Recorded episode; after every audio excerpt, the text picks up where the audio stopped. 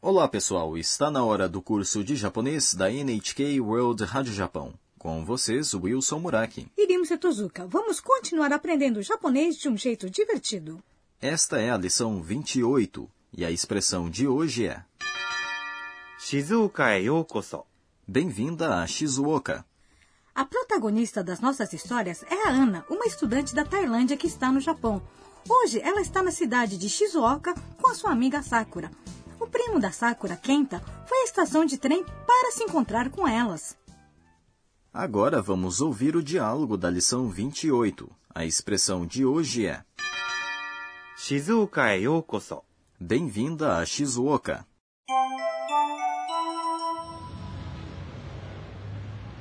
こちらはいとこの健太くん静岡へようこそ彼はカメラに詳しいからいろいろ聞いてねどうぞよろしくお願いしますアンナちゃんかわいいな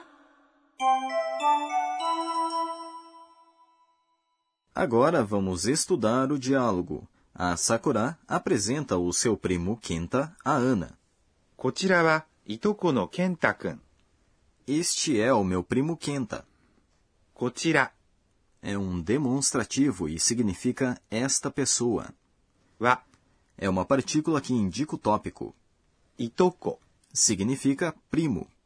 の É uma partícula que conecta dois substantivos. 健太 É Kenta. くん。 É um título usado para jovens do sexo masculino.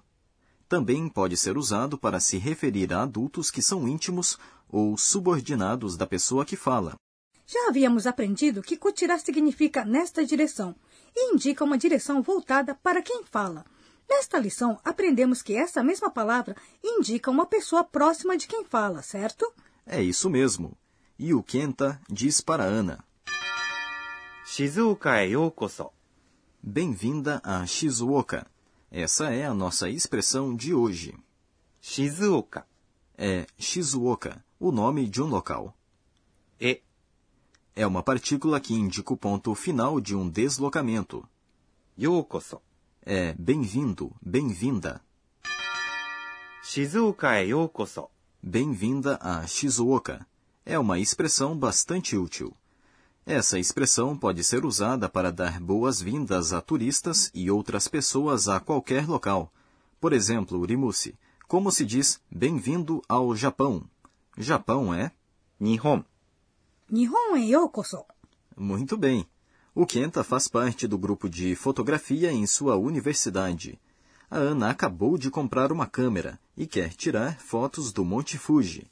Por isso, a Sakura diz para a Ana: 彼はカメラに詳しいから、いろいろ聞いてね。 Ele entende muito de câmeras, por isso pergunte qualquer coisa para ele. 彼、 É ele. Ela se diz, 彼女は indica o tópico. カメラ Significa câmera. に É uma partícula que indica o objeto. 詳しい É um adjetivo e significa entende muito de. Portanto, a partícula ni indica do que é que ele entende muito. É isso mesmo. Agora vamos voltar para o diálogo. から。 Por isso, já que.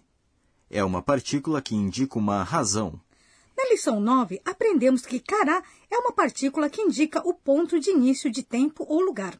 Portanto, kudikará, por exemplo, significa a partir das 9 horas. Nesta lição, aprendemos que cará também pode ser usada quando explicamos uma razão, certo? É isso mesmo. 彼はカメラに詳しいから、 Significa já que ele entende muito de câmeras. いろいろ É várias coisas ou qualquer coisa. 聞いて、 É a forma T do verbo 聞きます。 perguntar. É uma forma casual de se perguntar algo ou de dar conselhos a alguém. Para dizer isso de modo polido, usa-se kite kudasai, ou seja, acrescentando-se ください。 por favor, a kite. Colocando-se a partícula ね。 Ao final, pode-se fazer a sentença soar mais amistosa. Ne também pode deixar a sentença mais suave.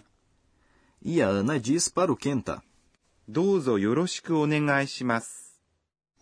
Espero contar com a sua ajuda. どうぞよろしくお願いします。 É um modo polido de se dizer. よろしくお願いします。 Já aprendemos que usamos tais expressões quando nos apresentamos a alguém pela primeira vez. Nesta lição, aprendemos que elas também podem ser usadas depois que pedimos um favor a alguém. Dozo faz um pedido ficar mais polido. O Kenta está feliz, já que a Ana fez um pedido a ele. E ele pensa consigo: アンナちゃん、かわいいな a Ana é bonitinha. あ。アンナ、 É Ana. ちゃん、 É acrescentado a nomes de crianças. Também pode ser usado depois dos nomes de jovens do sexo feminino com as quais se tem um sentimento de intimidade ou afeição. かわいい、 É um adjetivo e significa bonitinho, fofo. なあ。 É uma partícula usada ao fim de sentenças quando se diz algo para si mesmo. Será que é o começo de um romance? Agora vamos para o quadro Professora Pode Explicar, em que a professora Akane Tokunaga nos fala de um tema específico de cada lição. Hoje aprendemos a partícula kara, que indica uma razão.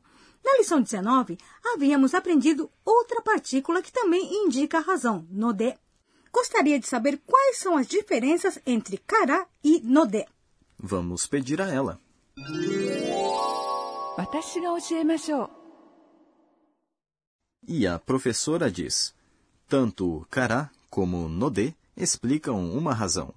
Por exemplo, caso um adjetivo como かわいい、 fofo seja uma razão, pode-se dizer かわいいから、 ou かわいいので、 No entanto, usando-se tais partículas com adjetivos do tipo na ou substantivos, cara se torna だから、 e node se torna. なので、 Vamos supor, por exemplo, que 約束、 promessa seja uma razão. Yakusoku é um substantivo, portanto, usando-se kara, disse, 約束だから、 usando-se node, disse, 約束なので、 Kara e node têm praticamente o mesmo significado. No entanto, usando-se node, sua explicação soa mais suave. O motivo para isso é que a letra N em node tem uma pronúncia mais suave do que a letra K em kara. Portanto, node é geralmente mais usada no trabalho e em ocasiões formais, quando buscamos ser mais gentis e cordiais. Esse foi o quadro. Professora, pode explicar?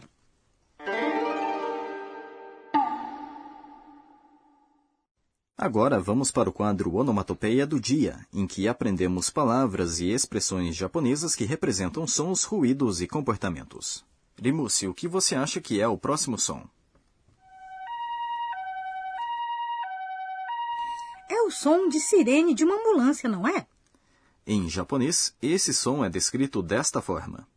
ピーポー、ピーポー、 Agora, o som de sirene de um carro de polícia é. うー。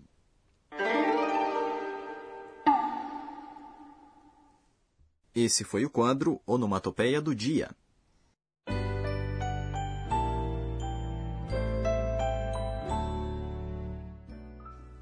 Antes do fim desta lição, vamos ver o que chamou a atenção da Ana hoje. Este é o caderninho da Ana.